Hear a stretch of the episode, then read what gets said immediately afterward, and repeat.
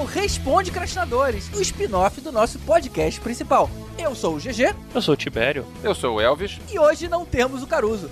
Sabe o que isso significa? Que hoje Elvis e eu estaremos em superioridade de forças para não deixar entrar o bloco de quadrinhos. Viva! Ninguém se importa com o bloco de quadrinhos. Todo mundo, inclusive, teve um comentário no último episódio aí que a pessoa falou bloco de quadrinhos Ah, forever. é, é tudo conta fake sua, cara. Não é não. Só duas que são. Mas, cara, é uma pena o Caruso não tá aqui, porque eu queria ouvir o que vocês todos têm a dizer com a notícia de que as primeiras pessoas que viram o filme do Aquaman gostaram do resultado. Olha aí, senhoras e senhores, quem diria que essa energia negativa de vocês aí não ia ser tão destrutiva dessa vez, hein? É, a dúvida é a seguinte: eles gostaram ou eles disseram que é a melhor coisa que a DC já fez recentemente? Porque não é muito difícil, né? Não, fala, é o melhor filme da DC de grandes merda, né? Tipo, Cara, não, cara, a gente teve aí um, um Mulher Maravilha aí no passado, e se esse Aquaman for tão bom quanto estão dizendo, a gente vai ter dois bons sucessos, um na sequência da outra. Dá até pra gente imaginar que eles acertaram a mão. Cara, olha só, eu, eu acredito no James Wan. James Wan faz bons filmes de terror. Ele parou de fazer filmes de terror pra ganhar mais dinheiro e fazer Velozes e Furiosos. Foi divertido. Falem o que quiserem. Os filmes de Velozes e Furiosos são bem feitos e divertidos. É, é uma. É, é tosqueira e tal, é- mas é, ele fez o carro voar de um prédio pro outro, lá do alto. E, isso e, foi maneiro. Cara, é, foi maneiro pra caramba. né? Ninguém tá querendo que seja real. Mas, então vamos lá, vamos ver. Vamos, tomara que tenham deixado o James Wan trabalhar. E tomara que ele volte pra fazer terror, porque atualmente no terror é só ele mesmo, não tem mais ninguém que presta. eu tive um problema com o Aquaman, esse novo visual dele, que, cara, eu achei muito brilhoso pra um filme assim, é, de super-herói, porque, tipo. Quem que vai ficar lutando dentro d'água? Os heróis, eles querem se esconder e não o cara vai botar uma roupa laranja fluorescente, sabe? Mas debaixo d'água, cara, você precisa meio que aparecer, né? Senão as Pra quê, ninguém cara? te encontra lá embaixo, né? É tudo meio turvo. Não, cara, não, cara. Você, tipo, tu vai fugir aquela porra brilhando, aquele pontinho brilhoso dentro d'água, não, cara. Mas heróis não fogem, cara. Ele é um Ah. rei ainda por cima. Olha só. Ele já fugiu, a gente já viu que ele já fugiu na Liga da Justiça, vai fugir agora, vai ser só. É, a expectativa baixa é boa. Eu acho, eu tenho boa esperança de que a expectativa baixa melhore o filme. Pois é, cara. Não, e detalhe, estão dizendo que, que tem tudo pra ser o melhor filme da DC, só que a gente tá falando do filme do Aquaman, cara. Como é que falar de Aquaman pode ser melhor do que falar de Superman ou falar de Batman? A gente vai descobrir isso em Tem dezembro. alguma coisa muito errada, né? Tem, tem alguma coisa Não é, esquisita cara? nisso. Eu tô Olha muito só, curioso, a cara. gente tem dois filmes. Um tem o Batman, Super-Homem e a Mulher Maravilha. O outro tem o Aquaman. Qual é o melhor? Pois é, cara. É o filme do cara que fala com peixe, né? Ele fica todo mundo assim, blu, blu, blu. Bom, a gente só pode imaginar que eles realmente acertaram a mão, cara. Não é possível. A gente falou de um, de um personagem tão idiota quanto o Aquaman e ele ser melhor do que Mulher Maravilha, que foi incrível. Até os fãs da Marvel fervorosos é, sempre defenderam a qualidade do trabalho da Mulher Maravilha. E agora vem, aparentemente, um Aquaman que supera isso. Eu tô bastante animado, pessoal. É, eu, eu, eu não quero tá não, porque eu quero. Hater, é, porque você é Marvete safado, hater e só Você gosta de é bloco de também, quadrinhos. Tibério. Eu, inclusive, ia falar aqui agora pro pessoal que quiser ter uma prévia do filme, tá aí nos- nas bancas. Aquaman Volume 5 da série Rebirth, que tá bem legal. E tem um. Uh. E, pô, com um traço do- um bem maneiro. E a galera tem aí uma. Eu achei bem parecido que talvez seja o filme, assim, que é uma parada dele ser expulso um pouco, tá sendo julgado, e aí tem o Manta. Então vale a pena, assim. Acho que vai, vai ter muita coisa a ver. O trailer tá bem animadinho, né, cara? Aquela, aquela perseguição, aquela briga no- em, em cima das casas, dos, daqueles prédios. Eu acho que, sei lá. Não, tá sim. Acho que não é difícil fazer filme bom, não, cara, de super-herói. É fácil. O problema é que a pessoa não consegue. É sei lá o que acontece na hora, não sei. É, eles tentaram bastante já. Cara, não é difícil ser um bom filme do Aquaman. A gente sacaneia ele aqui, mas ele melhorou bastante nos últimos anos. Assim, sempre foi um motivo de chacota. E, mas desde o 952 aí tem melhorado bastante. Virou um grande super-herói e tal. Virou mais poderoso. Virou um pouco parecido com o Namor da DC, da Marvel, né? Por isso que ele melhorou. Vocês não podem namorar o namoro. Eu sempre falei namor, cara. Você que vem com umas. Eu sempre falei namoro. Ah, tá bom, Namor. Eu falo jeito que eu quiser, eu falo Arquelina e foda-se. Cara, eu acho que eu legal comentar esse tweet que tá aqui na, nessa matéria. Parece que o pessoal que viu não viu de uma forma muito é, oficial. Quer dizer, não oficial, né? Provavelmente deve ter tido uma exibição muito secreta. Eles provavelmente devem ter assinado que não podiam revelar isso pra ninguém. Então as mensagens que estão surgindo, elas estão muito nas entrelinhas. E aí tem esse tweet aqui do cara que ele diz o seguinte. Eu não posso confirmar ou negar que eu vi esse filme. Só que ele usa de negrito pra, pra reforçar que ele viu de verdade. Então ele coloca I cannot, mas o I can ele coloca em negrito. Confirm em negrito. Or deny ele coloca é, normal, em regular. That I've seen this movie. Ele fica tipo, I can't deny, alguma coisa É, assim. I- não, ele fala I can confirm that I, I've seen this movie. Ou seja, ele, ele diz na entrelinha, na entrelinha nada, em negrito mesmo, que ele viu. Mas oficialmente ele tá dizendo, eu não posso nem confirmar nem negar que eu vi. Ele continua. Mas se eu tivesse visto, provavelmente eu diria, certamente seria a maior receptividade que a DC já teve até agora. O tom está muito próximo de Homem-Formiga e de Thor Ragnarok. E esse filme cairá no gosto da grande audiência. Embora provavelmente vai sofrer de algumas críticas do sério desvio que o tom original que a DC já imprimiu nos outros filmes acabou tendo. Mas novamente, eu reitero, isso só seria a minha opinião se eu tivesse de alguma forma visto esse filme numa sessão prévia que eu não estou dizendo que eu fiz. E aí de novo ele usa o, o negrito. Ele fala que eu, e aí em negrito, não estou dizendo que eu vi, que é como se fosse eu estou dizendo que eu vi. Então, ou seja, é esse pessoal tentando passar informação sem cair aí na, na- em alguma obrigação que eles mesmos assinaram. Isso é comum de acontecer. Acontece bastante em sessão de imprensa, às vezes, quando a gente vê o filme antes de estrear, deles colocarem, a gente tem que assinar um papel dizendo que a gente não pode comentar sobre o filme, não pode comentar em redes sociais, não pode comentar no Facebook e tal. E tem aquele negócio todo. E, e no caso, é, quando é jornalista que tá fazendo isso, o cara vai atrás, porque sabe o que é? Isso aí é o cara que tá mandando no Twitter, que tudo bem, então se, se descobrirem ou não, ele não perde muita coisa. Mas, Elvis, não tá muito cedo pra ter sessão de imprensa desse filme? Ele só vai sair lá perto do Natal, né? Não, mas isso não é sessão de imprensa, não. É tipo aquelas sessões, como é que eles chamam? De sessão, exibição teste, né?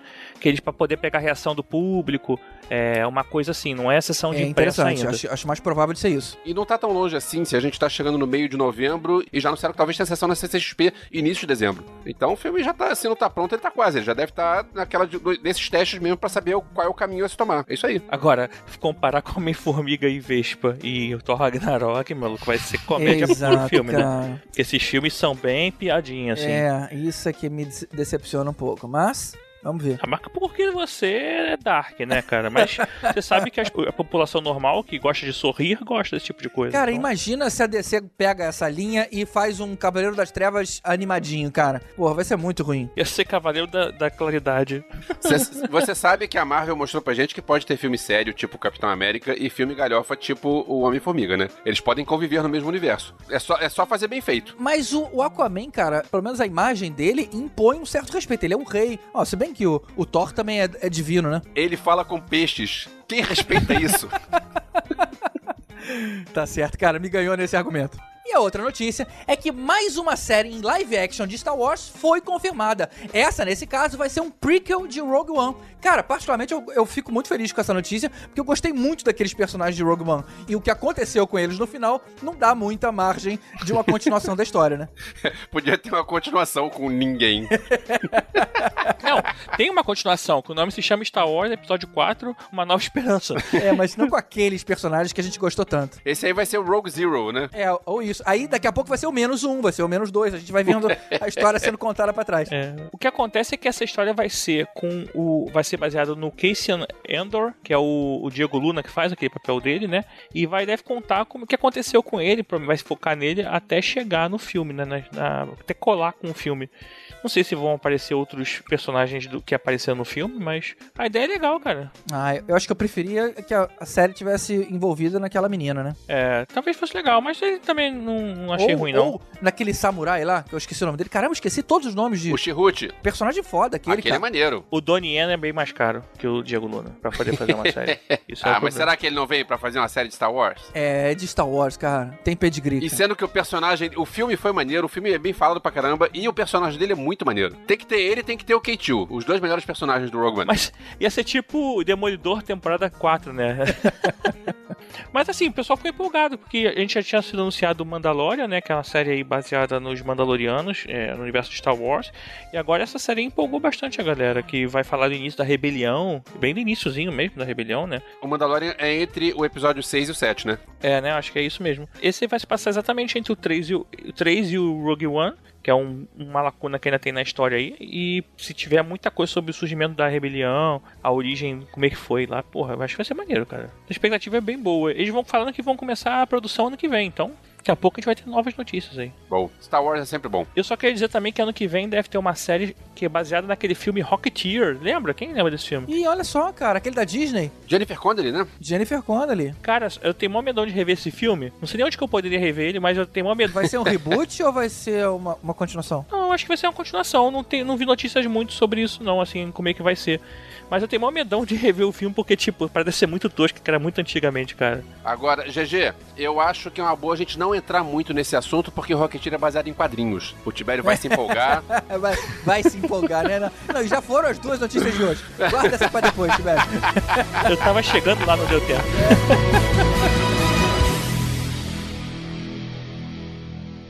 Now, here comes the music.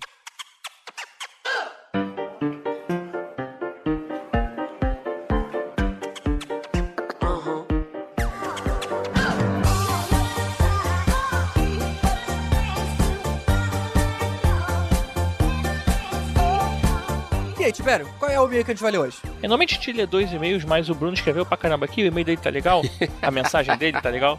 Então vamos ler só a dele aqui, mas o pessoal não fica triste não, é, continua escrevendo pra gente, a gente responde lá no site, ou no e-mail, ou no Twitter, ou no Facebook, pode continuar escrevendo. É isso aí, é isso aí. Geralmente a gente dá uma, uma cortada, mas como o Bruno é nosso padrinho, é. vamos, vamos, deixar. Pux, puxando o saco, valendo a pena, fazendo valer a, a pena. Leu só. Vai lá. Ele começa, fala pessoal, eu não escondo de ninguém que sou fã do Venom há muito tempo. Tanto que meu finado blog se chamava Simbiose Cultural. Viu só, Tibério? Você pode arranjar um trocadilho que não termina com Enon. ah, sacanagem. Tava aqui já escrevendo esse nome do Simbiose Cultural. Conheci o personagem na animação de 94, que a gente comentou lá no podcast, e depois disso começou a ler os gibis e não parou mais. Eu, eu, eu leio aqui em terceira pessoa e em primeira pessoa, faço uma confusão do caralho, mas vocês entenderam. É, é, acontece comigo é. também. Olha, como eu gostaria que essa adaptação do personagem fizesse parte do mesmo universo que Aranha, viu? Porque, nossa, acho que se não fosse a falta do Cabeça de Teia, seria a melhor adaptação do personagem para os cinemas. Tem bastante mudança, mas a essência do personagem está lá. O filme não é dos melhores, tem muito defeito, mas mas não acho que seja uma bosta inassistível como tanto se fala. É, mas tem que lembrar que ele colocou muito defeito em caixa alta. Concorda é. que é ruim. Mas ele reforça uma coisa que a gente falou no, no, no, episódio. A essência do personagem tá lá, cara. Aquilo foi muito legal. A maneira como ele se movimenta, aquela, a forma como ele sorri, os dentes, a, a maneira como ele, ele conversa com o Brock, sabe? O conflito que isso passa. Pô, achei muito legal, cara. Aplaudi bastante esse, essa transposição do personagem dos quadrinhos pastel telas. Esse não foi um dos momentos que você levantou e quis sair? Não, cara, isso não aconteceu comigo em nenhum momento do filme. Eu acho que assim, como adaptação, foi até legal, assim, ver as coisas, ver as ações, mas eu acho que como filme em si, se você usar lá o do Mario Abate, aquela ideia dele de a, analisar o filme como filme, fica umas coisas muito meio soltas, cara, sei lá, o roteiro não é muito bom, sabe? É meio Batman vs não, Batman vs Superman acho, acho até melhor. É meio Liga da Justiça, sabe? É meio que não faz sentido, sei lá, cara. Eu, eu, é um filme legalzinho no máximo máximo. Não é uma bosta inassistível, mas é uma bosta assistível. ah, não, gente, que isso. É um filme bem divertido, cara, bem divertido. E a bilheteria vai fazer vocês entenderem que não somos poucos que pensam assim. Ó, a bilheteria do Motoqueiro Fantasma não foi tão ruim o primeiro. O segundo ninguém assistiu. Por quê? Porque a primeira pessoa fica curiosa, vai ver. O problema é o segundo querer falar. Não vou ver aquela merda de novo, sacou? Eu só vi o primeiro Motoqueiro Fantasma, foi suficiente. Ninguém no mundo viu o segundo. Ele continua falando que ele já viu coisa pior como Esquadrão Suicida e Death Note da Netflix. O que também não quer dizer porra nenhuma, né? Tipo, filmes são bem ruins.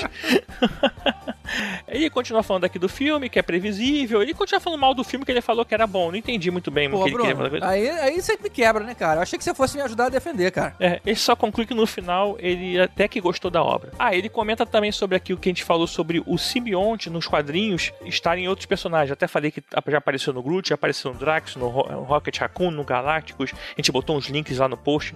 Ele fala que o Deadpool apareceu num tipo. O que aconteceria se. É tipo aquela cronologia do Deadpool, que não, não sei se vocês acompanham Deadpool no quadrinho, que não faz muito sentido. Ele aparece, a história meio que se fecha, é tipo ele mata alguém, a pessoa parece viva depois, não tem muita historinha assim, não tá, não tá muito ligado. Eu lembro que a Marvel tinha isso, é, era o que aconteceria ser, né? Eles pegavam alguma suposição maluca e só servia para aquela história. Eu achava muito legal, bastante divertido. Tipo, podia acontecer qualquer coisa, né? Que não ia afetar nada, sabe? Então era, era bem inesperado ali o, o que acontecia. É que a história do Deadpool é praticamente só isso. Toda a história dele é o Arif, assim, sabe?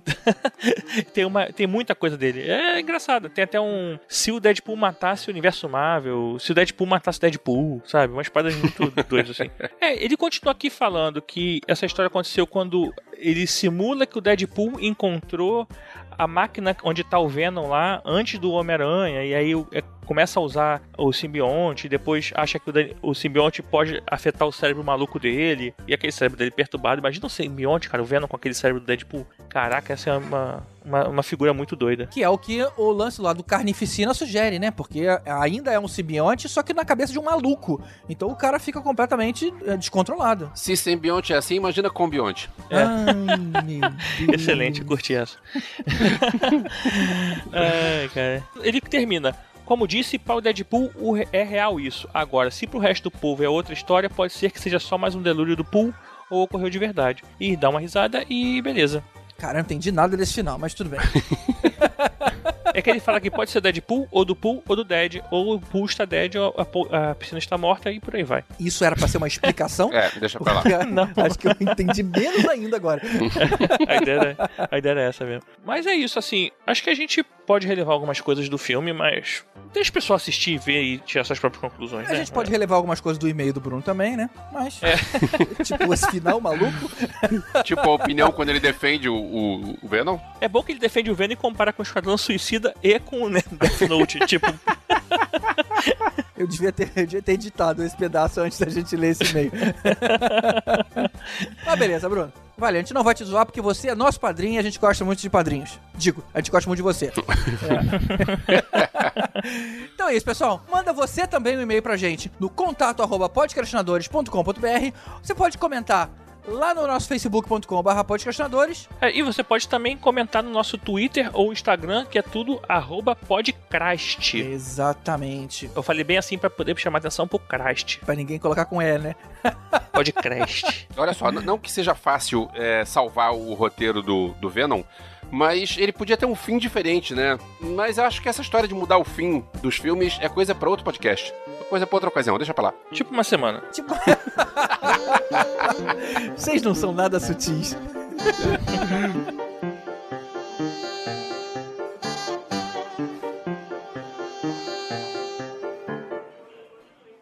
Well, that's it. Good luck. And keep on dancing.